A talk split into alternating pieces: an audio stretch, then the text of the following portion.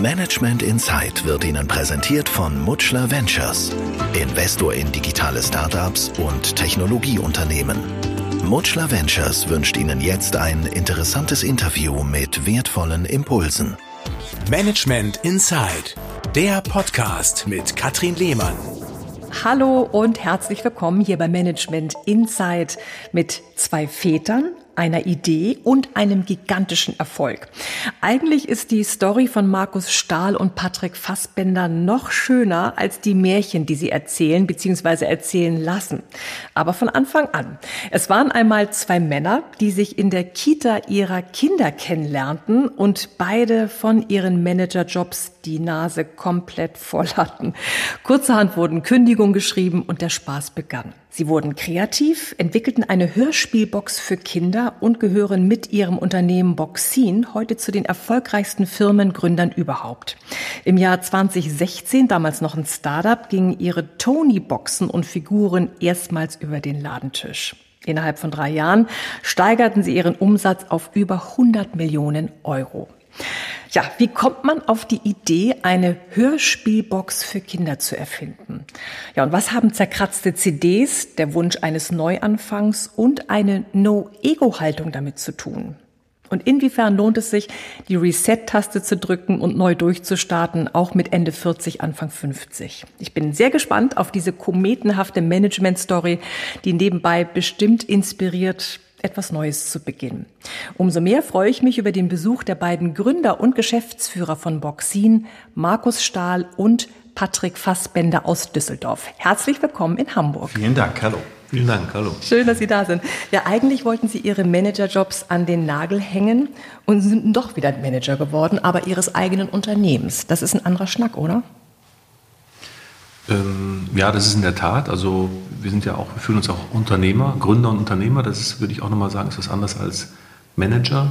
Äh, mhm. und was Eigenes aufzubauen, ist in der Tat was komplett äh, anderes als jetzt in der Managerfunktion in einem Unternehmen tätig zu sein. Mhm. Können Sie beide etwas über Ihren jeweils beruflichen Background erzählen, damit wir Sie kennenlernen? Herr Fassbender, was haben Sie vorher gemacht? Ich war Jahre, jahrelang, lange Jahre lang äh, Kreativdirektor bei Ogilvy äh, und anderen Agenturen. Ähm, bin eigentlich Grafikdesigner von Hause aus, habe das vor vielen Jahren mal in Düsseldorf studiert.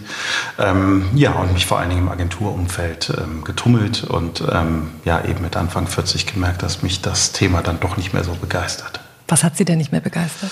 Ähm, jetzt zum einen kommt doch, auch wenn es immer wieder neue Kunden waren und neue Themen, mit denen ich zu, zu tun hatte, doch eine gewisse Routine rein. Mhm. Ähm, dann wurde ich ähm, oder war ich mehr und mehr auch ähm, von einem großen Unternehmen, wie wir es damals waren, ähm, auch ein Stück weit genervt von der Politik und all den, den Nebenkriegsschauplätzen, die man in solchen Organisationen ertragen muss. Genervt und gelangweilt. Und ähm, ich hatte auch immer einen großen Drang, äh, in irgendeiner Form was Eigenes zu machen, eigene Projekte ähm, voranzutreiben. Das habe ich viele Jahre lang immer so ein bisschen parallel gemacht. Ähm, aber irgendwo brauchte ich mal so einen richtigen Befreiungsschlag und glücklicherweise waren die äh, Toni zur D-Tony-Box genau Und bei Ihnen, Herr Stahl? Ich bin von Haus aus ähm, äh, Elektroingenieur. Ich habe in Aachen E-Technik studiert, ähm, war danach lange bei Nokia, habe dann war 15 Jahre, habe dann einen berufsbegleitenden äh, MBA gemacht, äh, Kellogg in den USA und der WHU in Koblenz, ähm, was einen dann, was den Ingenieur dann zu ein bisschen was Besserem wohl qualifiziert, habe dann vier Jahre das Automotive-Geschäft verantwortet bei Nokia. Und wo Nokia dann die Zelte abgebrochen hatte in äh, Deutschland, die haben ja dann das Geschäft massiv verlagert, ähm, haben wir entschieden, damals äh, ein Management-Buyout zu machen mit äh, fünf Personen. Wir haben dann im Rahmen eines Betriebsübergangs 230 Leute übernommen, Zulieferer für die Autoindustrie gegründet. Das lief auch dann vier Jahre gut. Aber das war so meine erste Beteiligung, Gründung, wo ich wohl äh, bei Verträgen und anderen Dingen nicht so gut aufgepasst hatte. Dann gab es nachher so ein paar Stresssituationen und ein paar unschöne Zeiten. Das war 2013 und dann hat sich Gott sei Dank Patrick an mich erinnert und unsere gemeinsame Kindergartenzeit und hat mich dann gefragt, mal was Richtiges zu machen. Ja, und der Neuanfang, der hat sich gelohnt, muss man wirklich sagen. Über 14 Millionen Tonys bevölkern die Kinderzimmer. Ist die Zahl korrekt? Ja, die ist jetzt vermutlich schon alt. Also produziert haben wir knapp 20 Millionen. Äh, in den Kinderzimmern sind vermutlich eher 17, ja. würde ich sagen, 18. Mhm. mehr als genug. Mehr als genug. Also da no. geht immer noch was, ist noch Luft nach oben. Da ist noch Luft nach oben. Genau, auf Ihrer Homepage äh, machen Sie mit diesem Satz Lust auf mehr Hören und Spielen verschmelzen zu einem interaktiven Erlebnis. Das klingt wirklich vielversprechend. Also für alle die, die jetzt keine Kinder haben, die noch nicht so richtig im Boot sind, können Sie mal so einen Toni anschmeißen, weil wir haben jetzt gerade einen da stehen. Das ist so ein kleines, 12 mal 12 Zentimeter, so ein kleines äh, viereckiges Genau, es ist ein, Würfel, ein, ein Würfel, ähm, ein weicher, sehr, sehr äh, gut anfühlender Würfel ähm, mit zwei kleinen Ohren, die zur Lautstärkeregelung dienen. Ähm, das, das, das, dieser Würfel, der heißt Tony Box. Ähm, ich äh, aktiviere die Box, indem ich ein Ohr drücke. Hi, das klingt schon mal gut. Und das so ein Soundjingle. Ähm, und dann nehme ich einfach eine Figur. Wir haben jetzt hier dabei zum Beispiel den Räuber Hotzenplotz und äh, von Sven Phantom äh, tanzt den Spatz. Und sobald ich diese Figur draufstelle, die Figur nennen wir Tonis. Zack. Ah, mein neuer Bruder sieht aus wie ein alter Mann. Keine Haare auf dem Kopf und im Mund kein einziger Zahn. Mein neuer Bruder. Familienzorn im weitesten Sinne. Ähm, wenn ich die Figur runternehme, ähm, pausiert ähm, das das äh, Audio-File und wenn ich die Figur draufstelle und Toni wieder draufstelle, geht es an der Stelle. Sieht aus wie ein alter Mann, kein Wunder, dass das so. Und wenn ich etwas anderes hören möchte, nehme ich einfach einen anderen Toni. Ich habe jetzt hier den Räuber Hotzenplotz zum Beispiel, stelle den Räuber Hotzenplotz oben drauf. Neues vom Räuber Hotzenplotz. Erster Teil. Bratwurst und Sauerkraut von Ottfried Preußler. Bratwurst und Sauerkraut. Ottfried genau. Preußler. Überhaupt, das ist eine super Geschichte auch zu Ottfried Preußler, überhaupt an die Rechte ranzukommen. Ne? Sich zu überlegen, Mensch, wir mögen die Märchen. Wie haben Sie denn das gemacht? Das ist ja wirklich eine, was ganz Besonderes. Also die, die ähm, Inhalte, die haben wir eigentlich immer über die ähm, Buchverlage oder Audioverlage ähm, eingekauft und lizenziert. Ähm, konkret bei Preußler lief das über den Tienemann Esslinger Verlag in Stuttgart, ähm, wo die Bücher verlegt werden und die Audiorechte auch vergeben werden. Das war so der, der ähm, erste Aufschlagpunkt für uns und dann war es ein langer, langer Prozess tatsächlich, weil die Familie Preußler eigentlich ähm, jeglichen Merchandising-Auswertungen gegenüber sehr skeptisch äh, steht und ähm, ja, erst ähm, gar nicht offen waren für dieses Thema und da waren wir ja noch gar nicht am Markt. Wir müssen natürlich viel dafür werben, dass man uns doch dieses Recht geben sollte und irgendwann ähm, hat sich das dann auch ausgezahlt, dass wir so hartnäckig waren und sogar die Tochter von Ottfried Preußler vom Produkt begeistert haben und ähm, wir dann tatsächlich so eine Figur umsetzen dürften, was wirklich ähm, so das erste Produkt von Hotzenplotz war, was jemals in irgendeiner figürlichen Form ähm, auch realisiert wurde. Bei den Lizenzen zu bleiben, wir sind anfangs losgegangen und haben mehr in unser eigenes Kinderzimmer geguckt. Was wollen wir haben? Wir wollten einen Janosch haben, einen Hotzenplotz haben. Wir haben jetzt nicht gedacht, der verkauft sich halt eben am besten und dann lass mal den nehmen, sondern mehr so getrieben von dem eigenen Impuls. Schön. Wie kam es zu der Idee? Gab es dafür irgendeine Initialzündung, einen magischen Moment, Herr Fassbender? Ja, in, in der Tat. Also erstmal äh, tatsächlich das Problem als Ausgangspunkt äh, bei meinen eigenen Kindern. Ich habe zwei Töchter, die waren damals drei und fünf Jahre alt. Äh, sehr hörspielbegeistert, was mir ähm, oder uns als Eltern auch ähm, sehr, sehr gefallen hat, weil ähm, ich bin selber auch so ein Europa-Kassettenkind in den 70er Jahren mit drei Fragezeichen, fünf Freunde in dieses Thema gestartet mhm. und selber auch sehr das begeistert auch davon. Ja. Äh, viele Stunden damit verbracht und äh, ähm, das bei meinen eigenen Kindern auch zu sehen, wiederzusehen und wieder zu entdecken, das fanden wir, fanden wir so aus Elternsicht auch ganz toll. Ähm, hatten aber in der Anwendung immer das Problem mit kaputten CDs, die über den Parkettboden rutschten und das hat uns sehr genervt. Wir wollten unseren Kindern eben, aber eben auch kein Smartphone oder kein iPad permanent in ihre Hände geben, mit denen sie dann eben Hörspiele oder Musik hören. Und ähm, dann haben wir ähm, auch da wieder rein aus Elternsicht ähm, mal, wie man das so macht, bei Amazon und bei Google geschaut, was gibt's denn für Alternativen zu CDs und mhm. zu, zu iPads und waren dann sehr überrascht, dass es eigentlich kein richtig kindgerechtes Abspielgerät für, für Audioinhalte gibt auf dem Markt, unserer Meinung nach. Ähm, ja, das war so der Punkt, ähm, mit, äh, wo ich mit großer Naivität äh, und Wahnsinn dachte, das mache ich jetzt selber. Ich entwickle ein ähm, kindgerechtes Abspielgerät für meine eigenen Töchter. Das war eigentlich so der Ausgangspunkt. Und das hat mich von Anfang an total begeistert, dieser, diese Idee oder fasziniert, das irgendwann meinen Kindern unter den Weihnachtsbaum zu stellen. Und dann habe ich eben an Konzepten gearbeitet, mich mit dem Thema intensiv auseinandergesetzt, ähm, aus allen Richtungen kommend. Wie ist der Markt überhaupt? Ähm, wie, wie funktioniert Kinderdesign? Das habe ich vorher in der Form auch nicht ge gemacht. Produktdesign, ich bin Grafikdesigner, also auch ein komplett neues Thema. Aber da habe ich halt auch gemerkt, wie ähm, äh, ausgetrocknet ich war, wenn es darum ging, neue Themen zu, zu erarbeiten und zu erforschen, neu dazu zu lernen. Das hat super, super viel Spaß gemacht in dieser Phase. Und am Ende kam eben das Konzept raus, wie es dann auch zu, zu 95 Prozent realisiert wurde, eben ähm, mit Figuren ähm, und, und einem Abspielgerät gemeinsam ein, ein interaktives Erlebnis für Kinder zu schaffen. Unglaublich. Herr Stahl, als Ihnen Ihr Freund ähm, Patrick das erste Mal einen grünen Stoffwürfel mit einer Figur auf den Tisch stellte, dachten Sie, der hat einen an der Marmel Mann ist verrückt? Dachten Sie? Äh, nee, muss ich sagen, nee, überhaupt nicht. Also ich habe, ähm, ich meine, das muss man, das hatte ich eben eingangs schon gesagt, das war eine Phase, wo ich ähm, ziemlich im Umbruch war. Also mein, so mein erstes Investment, meine erste Mitgründung war wirklich so chaotisch schlecht lief und dann kam Patrick äh, und ich war wirklich komplett begeistert, weil die Idee ist ja, und das hat sich ja durchgesetzt bis heute. Also jedem, dem man das Produkt neu zeigt und diese Figur oben drauf stellt, die, die, jeder begreift es sofort und mhm. jeder hat eine, direkt eine Beziehung, hat direkt einen Impuls, äh, es ist irgendwie magisch, es ist irgendwie einleuchtend, man weiß direkt, worum es geht und man hat relativ schnell einen Impuls dann das Gefühl, wow, das ist wirklich großartig und das wird auch was. Also ich hatte, das war, nee, nee, also ähm, gut, ich kannte den ja auch schon ein bisschen, also Sie wussten, worauf Sie sich einlassen. Wobei das ist schön, dass ähm, der Freund, also Freunde, wir, waren, wir kannten uns sehr, sehr gut und haben, wie Patrick mal schön sagt, uns schätzen gelernt. Aber so die richtig, richtig dicken Freunde sind wir jetzt die letzten Jahre geworden. Und ähm, das muss man sagen, das ist ähm, fast mit das Schönste in dieser ganzen Unternehmung. Also man hat da so schöne Nebeneffekte und das ist mit Sicherheit der größte, dass wir richtig, richtig dicke Freunde und das im, im hohen Alter ist ja auch selten ähm, das, Alter, eine, das klingt schon, als ob wir 100 werden.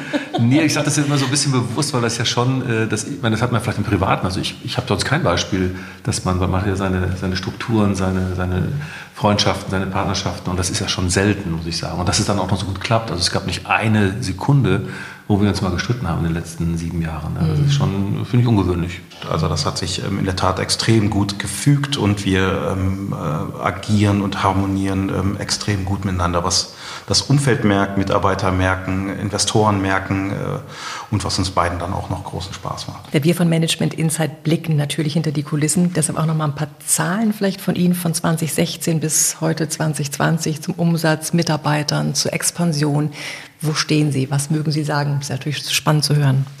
Ja, wir, das, äh, wir, haben, also wir sind ja Oktober 2016 in den Markt gegangen. Wir hatten im ersten Quartal, das war das Q4 2016, Weihnachtsgeschäft, haben wir ein bisschen über 2 Millionen Euro Umsatz gemacht. Natürlich damals noch Verlust. Wir haben dann im ersten vollen Jahr 2017 17 Millionen Euro Umsatz gemacht. Das ist auch schon ein guter Sprung, auch Verlust. Und dann sind wir praktisch im zweiten vollen Jahr haben wir knapp über 60 Millionen Euro Umsatz gemacht, aber auch profitabel. Und das ist, glaube ich, auch nochmal äh, bemerkenswert, dass man äh, nach dem zweiten Jahr eben ein Unternehmen auch profitabel gestaltet und haben letztes Jahr äh, haben wir 103 Millionen Euro Umsatz gemacht und äh, auch zweistellig profitabel. Also wir, wir, reden die Umsätze, kann man gerne sagen, aber auch was auf ähm, Gewinn, EBITDA und so Sachen, da reden wir also nicht drüber. Aber ich denke, das ist, äh, mhm. man kann da, glaube ich, gut erkennen, dass es ähm, extrem erfolgreich ist, nicht nur auf der Umsatzseite vom Wachstum her, sondern eben auch äh, auf, der, auf der Gewinnseite.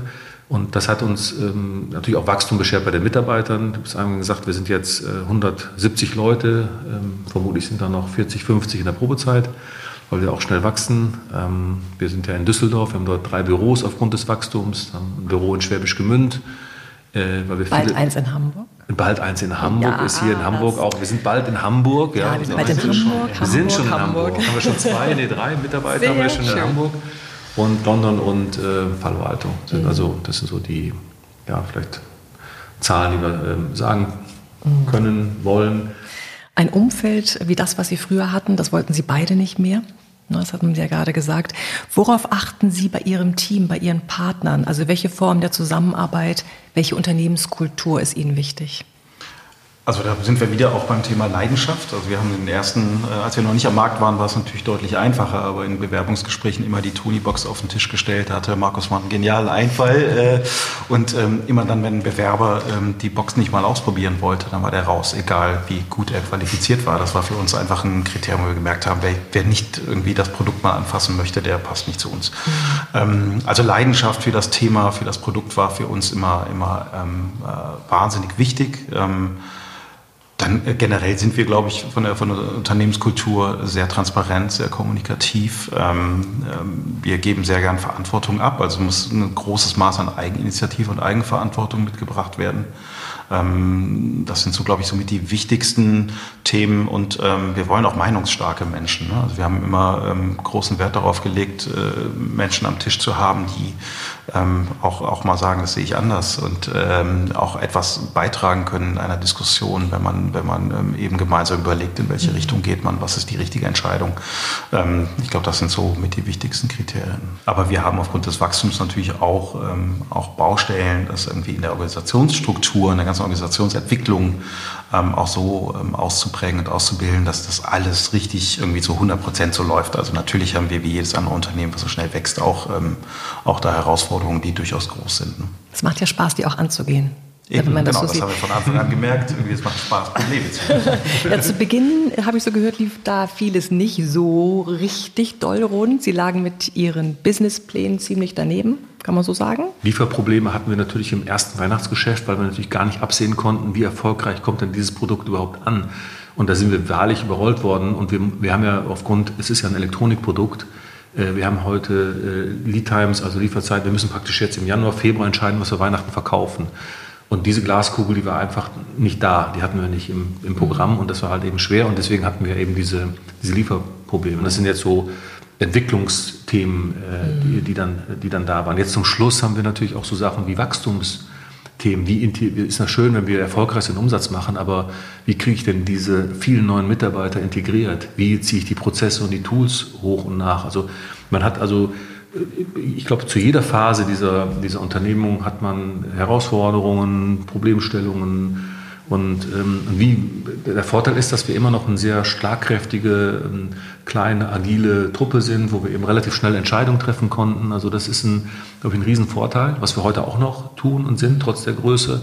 Und dadurch haben wir experimentiert, Trial and Error, wir haben vor und zurück und schnell Entscheidungen getroffen. Und das ist aber, glaube ich, typisch, was viele äh, Neugründungen auch tun. Das haben wir natürlich auch, auch gemacht. Und, und war Ihnen gleich klar, Sie produzieren ja in Tunesien, richtig? Die Figuren in Tunesien. Die Figuren, war Ihnen das gleich klar oder wie haben Sie da den Markt sondiert? Oder wussten Sie, dass Sie da in die Richtung gehen wollten? Hatten Sie da nee, schon nee, das, war, das ist eigentlich, das ist auch nochmal so, das äh, eben angekommen ist das Beispiel Netzwerk. Also das ist natürlich auch ein Vorteil, wenn man schon Berufserfahrung hat, kennt man viele Leute. Und sowohl der erste Gesellschafterkreis als auch viele unserer Partner, also gerade das Beispiel Produktion, ist dann aus diesem Netzwerk entstanden. Also das ist letztendlich, ähm, die Produktion ist die Familie Kraut, äh, ganz tolle Familie aus Süddeutschland, die machen, produzieren auch viel für Schleich und andere Figurenhersteller.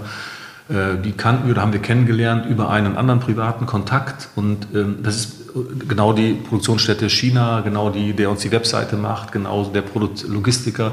Das sind alles äh, Kontakte, ich muss sagen, fast ausnahmslos, die aus unserem Family and Friends Umfeld irgendwo entstanden sind. Ich kenne da jemanden, der macht doch dies und das und jenes. Und, und das gibt einem äh, enorme Geschwindigkeit, weil ähm, die, die, die, diese Produktionsstätte Tunesien werden vermutlich viele finden, aber die brauchen da vermutlich zwei Jahre für und wir hatten die relativ schnell. Also das ist ähm, eigentlich muss man sagen, ist es Netzwerk und äh, Kontakt.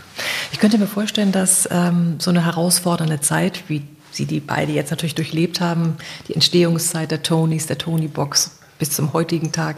Ähm, da lernt man viel über sich, über sich als Zweierteam, über sich selbst lernt man eine Menge kennen. Herr Fassbender, was haben Sie kennengelernt oder was nehmen Sie aus dieser Zeit schon mal so mit?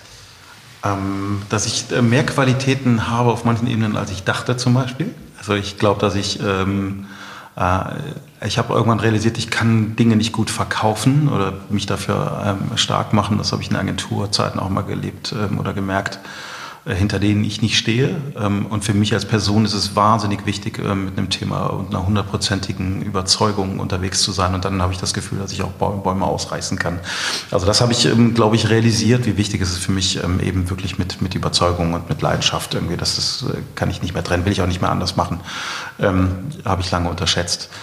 Über mich persönlich habe ich sicherlich auch super viel ähm, gelernt oder realisiert. Also ich brauche, ähm, also diese, diese Phase, diese ersten drei Jahre, ähm, am liebsten würde ich das in den nächsten 20 Jahren genauso ein Level weiterhalten. Also für mich ist dieser Erfolg, über den so viel gesprochen wird, auch Anzahl der Boxen, die verkauft sind, Umsätze und so weiter, das ist toll. Aber viel wichtiger ist mir eigentlich, die sind mir die ersten drei Jahre bis zum Launch gewesen und dass ich ähm, das auch in meinem weiteren Leben möglichst beibehalten möchte, diesen, diesen Level an Zufriedenheit ähm, mitzunehmen und nicht ähm, umsetzen oder so hinterher zu rennen im klassischen Sinne, sondern ich glaube, für mich sind, ist klar geworden, sind ganz viele, viele, viele andere Themen viel wichtiger. Mhm. Und bei Ihnen, Herr Stahl?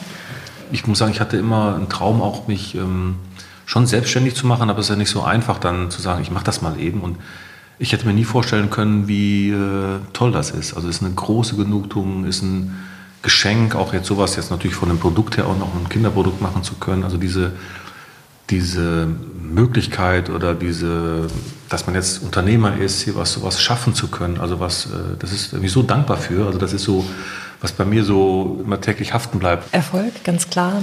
Wie war der jetzt in den Corona-Zeiten? Die sind ja noch nicht vorbei, die werden uns ja noch lange begleiten. Mhm. Was hat das mit Ihnen und Ihrem Unternehmen gemacht? Ähm, nun mal relativ formell, wir haben äh, relativ früh, also auch noch vor Lockdown, haben wir entschieden, wo erste Anzeichen waren, dass da sich sowas anbahnt wie Corona, haben wir entschieden, das ganze Unternehmen in Homeoffice zu setzen was bei so einem jungen Unternehmen leichter, weil uns sind alle mit Laptop ausgestattet, wir haben eh flexible Arbeitszeiten, wir haben mehrere Büros, wir sind verteilt. Ähm, das heißt, wir waren von Anfang an gut aufgestellt für so eine Situation und dann war, trat natürlich der Effekt ein, dass aufgrund des Lockdowns viele ähm, Familien zu Hause waren und eben der Bedarf an Tonis extremst äh, groß war. Das also, heißt, wir, ja, okay. ich würde bis heute zumindest sagen, also das heißt heute genau, also bis heute haben wir im Moment, muss man sagen, fast profitiert davon. Also wir liegen 20 Prozent über Plan äh, per Ende April, ähm, jetzt auf der Umsatzseite. Unsere große Herausforderung war und ist bis heute Aufrechterhaltung der Lieferkette. Also wir haben kein Vertriebsproblem, sondern weil wir eben global, das ist auch ein Fakt der Globalisierung, was man heute sieht, wir beziehen Teile aus Indien, aus China, aus äh, allen Ländern der Welt. Und wenn dort plötzlich Lockdowns sind, hat das direkt Einfluss auf die Lieferkette. Das heißt, dieser gesamte Supply Chain Apparat, das ist eigentlich unsere große Herausforderung. Ähm, aber bisher muss man ganz klar sagen, ist das äh, natürlich äh, persönlich ein, ein, großer Mist. Aber als Firma ist das im Moment extremst gut verlaufen. Was glauben Sie, inwiefern sich die Führungsanforderungen an Manager und Managerinnen nach Corona verändern? Hat das Einfluss drauf?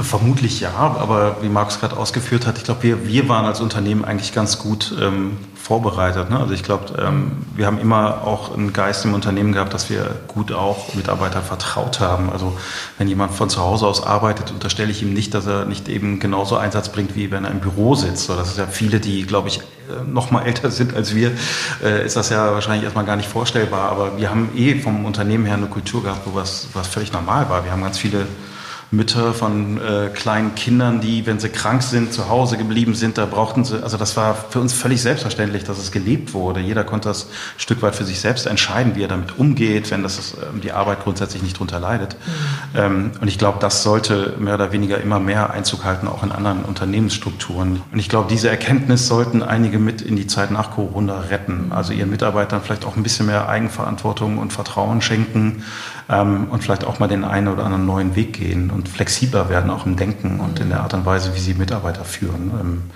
bei uns hat sich das ziemlich gut ausgezahlt, dass, wie Markus das gerade ausgeführt hat, dass wir das eh ein Stück weit so gelebt haben.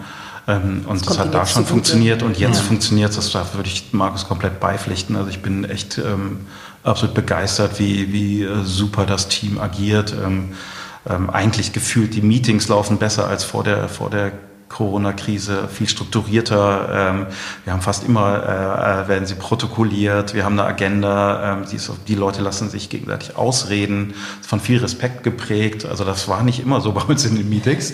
Und insofern, ich glaube, das so mit rüberzunehmen, auch in die, in die Zeit nach Corona, das, äh, glaube ich, werden viele mitnehmen, ja.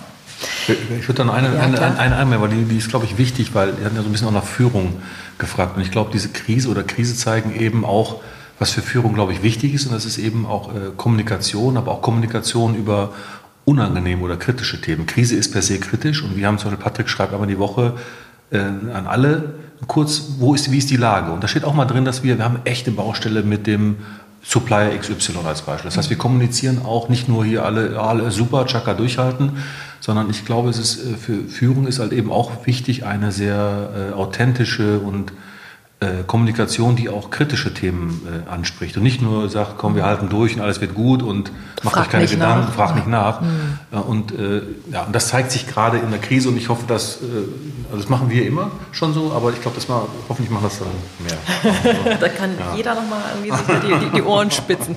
In Großbritannien und Irland sind Sie ja bereits präsent. Inwiefern ist der dortige Markt eine wertvolle Blaupause für den Vertriebsweg in den USA? Also die Erfahrung, die wir jetzt mit diesem Schritt, ähm, den wir jetzt sehr erfolgreich mittlerweile haben, äh, in ein nicht deutschsprachiges Land zu gehen, der hilft als Blaupause nicht nur für USA, sondern für andere Länder, sondern mhm. das heißt auch solche simplen Dinge wie eine Übersetzung, wenn ein deutsches, keine Ahnung, Institut irgendein Hörspiel übersetzt auf Englisch, ist das was anderes, wenn das vermutlich ein Engländer macht. Und ich glaube, wir haben äh, viele Dinge funktionieren dann anders. Die sind deutlich mehr im Online unterwegs als Deutschland. Und es ist also, ich glaube, diese Erkenntnisse, die jetzt, wenn wir sie hier so erzählen, alle sagt, ja klar, ist so irgendwie logisch, warum hat er nicht dran gedacht? Aber das sind, und deswegen ist das vielleicht genau die Blaupause, die deutlich über Vertrieb hinausgeht. Learning, was wir da gemacht haben, was, was uns natürlich jetzt in den USA hilft, aber was uns auch helfen wird, wenn wir übernächstes Jahr nach Italien oder Spanien gehen. Mhm. Und der andere Erkenntnis, glaube ich, ist, Blaupause ähm, äh, muss man auch stark relativieren. Ne? Also ich glaube, eine Erkenntnis ist auch, du musst jeden, jeden Markt auch ähm, individuell angehen. Also gerade mit unserem Produkt. Wir haben die, die Content-Ebene, ähm, die ist sehr speziell und ähm, vielleicht was anderes, als wenn wir in T-Shirts gemacht hätten und jetzt irgendwie ähm, mhm. damit unterwegs wären. Wir müssen eben, äh, gerade das Thema Sprache ist unfassbar wichtig, kultureller Background. Ähm, gerade USA ist noch mal viel äh, diversifizierter als es UK ist. Ähm, also es ist ein unfassbar großes Land mit ganz unterschiedlichen Anforderungen. Also ich glaube, diese Erkenntnis ist durch die Erfahrung in UK noch mal deutlich, deutlich ähm, gestiegen und auch dann vielleicht so ein Stück weit ähm, auch die, die Bereitschaft und die Erkenntnis, wir müssen jedes Land ähm, ganz genau unter die Lupe nehmen und uns sehr genau überlegen, wie wir dort vorgehen. Inwiefern könnten Ihre Tony-Boxen und Tonys im Erwachsenenbereich relevant sein?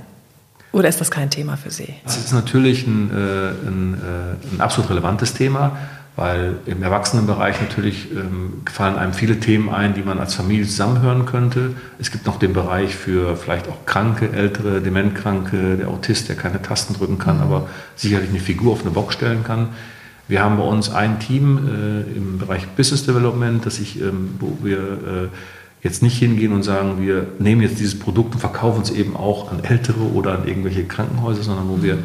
Piloten starten und dann Erkenntnisse sammeln, was muss man dort vielleicht machen, adaptieren, um dann irgendwann daraus ein Produkt zu machen. Das heißt, im Moment konzentrieren wir uns ganz klar auf Kinder zwischen 0 und 10 und das weltweit.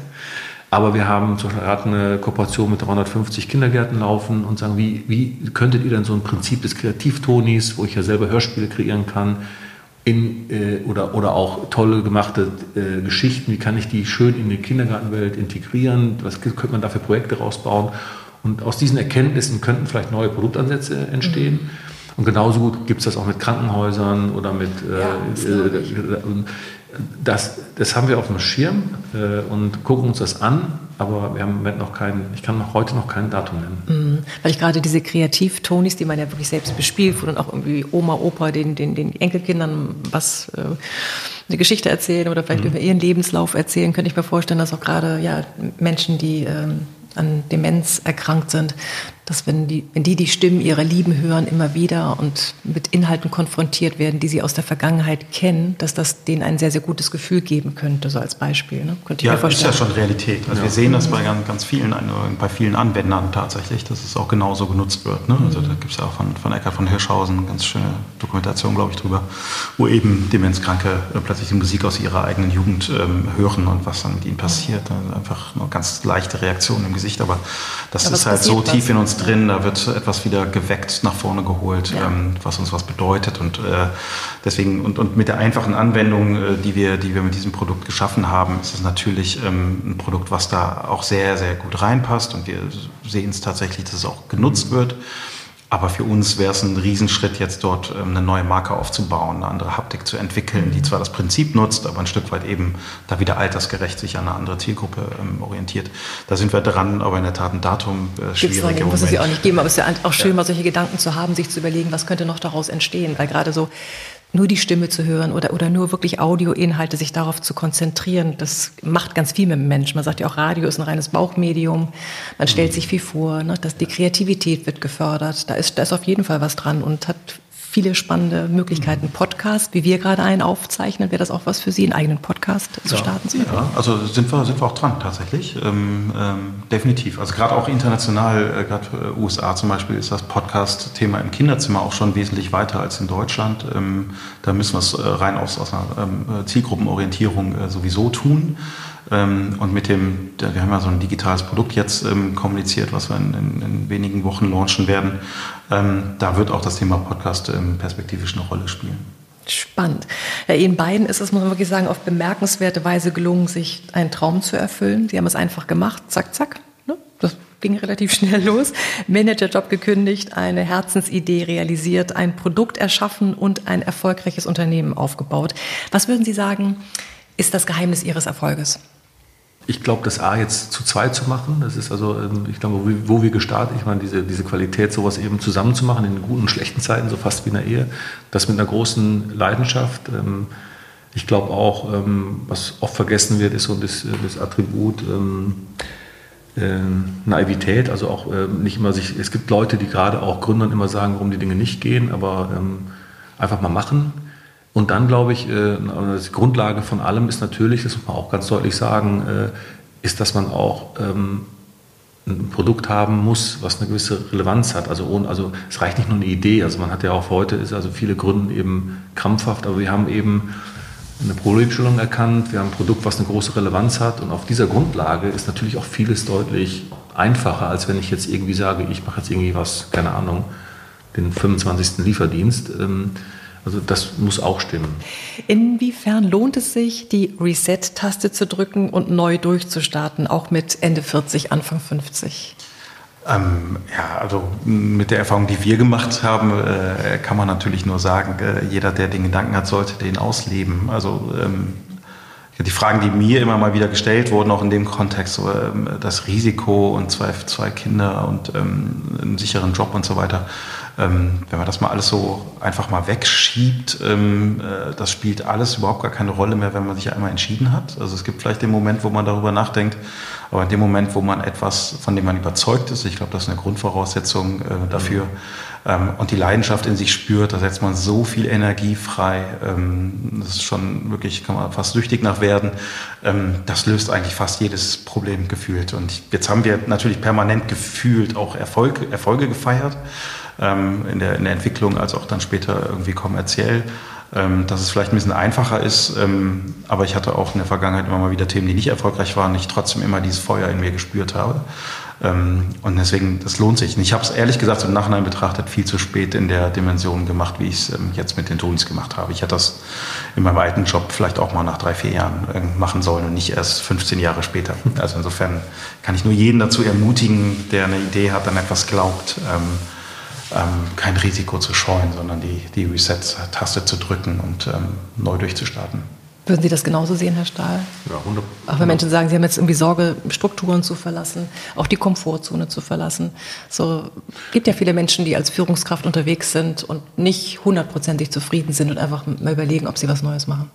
Ja, also ich glaube ja, man muss natürlich auch fairerweise sagen, äh, ich würde das genauso unterstreichen, aber es ist natürlich auch oft sind ja auch die Rahmenbedingungen bei, man muss auch die Möglichkeit haben, sowas zu tun. Das ist äh, finanziell, also wir hatten ja jetzt auch Familie, das heißt, äh, ist auch noch was anderes, bin ich jetzt allein oder habe ich jetzt eben Kinder und die Kinder waren auch jünger, also es muss halt eben, wir hatten ja auch Familienrat, wo wir dann vor der Entscheidung standen, ich hatte ja auch einen super bezahlten Job vorher und das hat ja auch eine, eine ökonomische Komponente schlicht. Also ich glaube, dass vielen einfach auch daran scheitert. Das hat gar nicht so mit Mut zu tun, sondern mit der Ratio, ich kann mir das gar nicht erlauben und äh, ich kann mich jetzt hier nicht hinstellen und sagen, äh, weil das bei uns jetzt so gut gegangen ist, macht halt einfach mal, das wird schon. Also das muss natürlich jeder für sich selber beurteilen.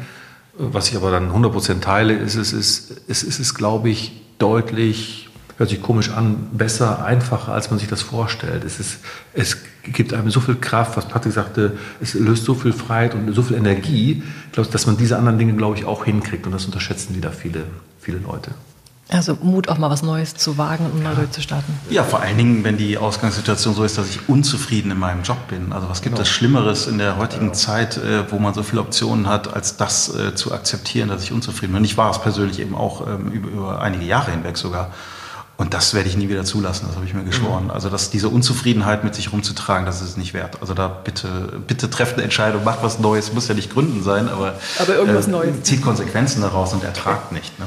Keiner sollte es zulassen, äh, sich von anderen irgendwie erzählen zu lassen, was er gut und schlecht macht oder unter Druck setzen lassen, sondern man sollte wirklich äh, zufrieden sein mit dem, was man tut. Es muss nicht eine Gründung sein, es muss nicht eine Reset-Taste sein, ähm, aber ja, Unzufriedenheit sollte man nicht zulassen. Genau, und die Erfahrung, die wir gemacht haben, ist aber eben auch, äh, dass diese ganzen Themen, die einen vielleicht so ein bisschen ausbremsen am Anfang, die kann man alle lösen. Also das, dieses mhm. Vertrauen darauf haben wir relativ schnell gewonnen, weil wir, wir hatten keine Ahnung von der Lizenzbranche, wir hatten keine Ahnung von der, von der Verlagsbranche, wir hatten keine Ahnung davon, äh, wie die Produktion irgendwie funktionieren könnte. Wir hatten auch äh, weniger Ahnung, als ich gehofft hatte, von der ganzen Hardwareentwicklung. Wir hatten kein äh, Geld. wir hatten kein Geld. Also insofern, unsere Ausgangssituation war eigentlich scheiße. Es war nicht so super toll.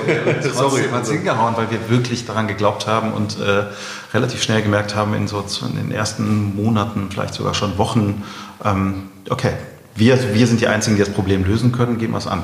Und das funktioniert relativ gut. Herr Stahl, Herr Fassbender, es war mir eine Riesenfreude. Vielen Dank für das erfrischende Interview, die interessanten Einblicke und vor allem auch die tollen Inspirationen für diesen Neustart, in Anführungsstrichen, die Tonys und die Tony-Box auf den Markt zu bringen. Ihnen weiterhin größten Erfolg. Vielen Dank. Danke Hat auch. Spaß Danke gemacht. auch. Hat auch Spaß gemacht. Kann ich nur zurückgeben. Das war Management Inside, der Podcast mit Katrin Lehmann. Alle zwei Wochen neu. Jetzt abonnieren und keine Folge verpassen. Haben Sie ein Management-Thema, das Sie interessiert, bewegt, für das Sie vielleicht sogar richtig brennen? Oder gibt es Menschen, von denen Sie sagen, der oder die gehört genau in diesen Podcast? Dann melden Sie sich gern. Sie können mir schreiben unter mail at medientraining-hamburg.de oder Sie rufen durch unter 040 227 15 150. Planen Sie für Ihr Unternehmen individuelle Interviews, die Sie im Intranet, auf Ihrer Homepage oder in den sozialen Medien veröffentlichen möchten? Gerne realisiere ich auch diese Corporate Podcasts für Sie. Melden Sie sich jederzeit. Ich freue mich auf Sie. Management Insight wurde Ihnen präsentiert von Mutschler Ventures, Investor in digitale Startups und Technologieunternehmen. Sie erreichen uns unter mutschler-ventures.com.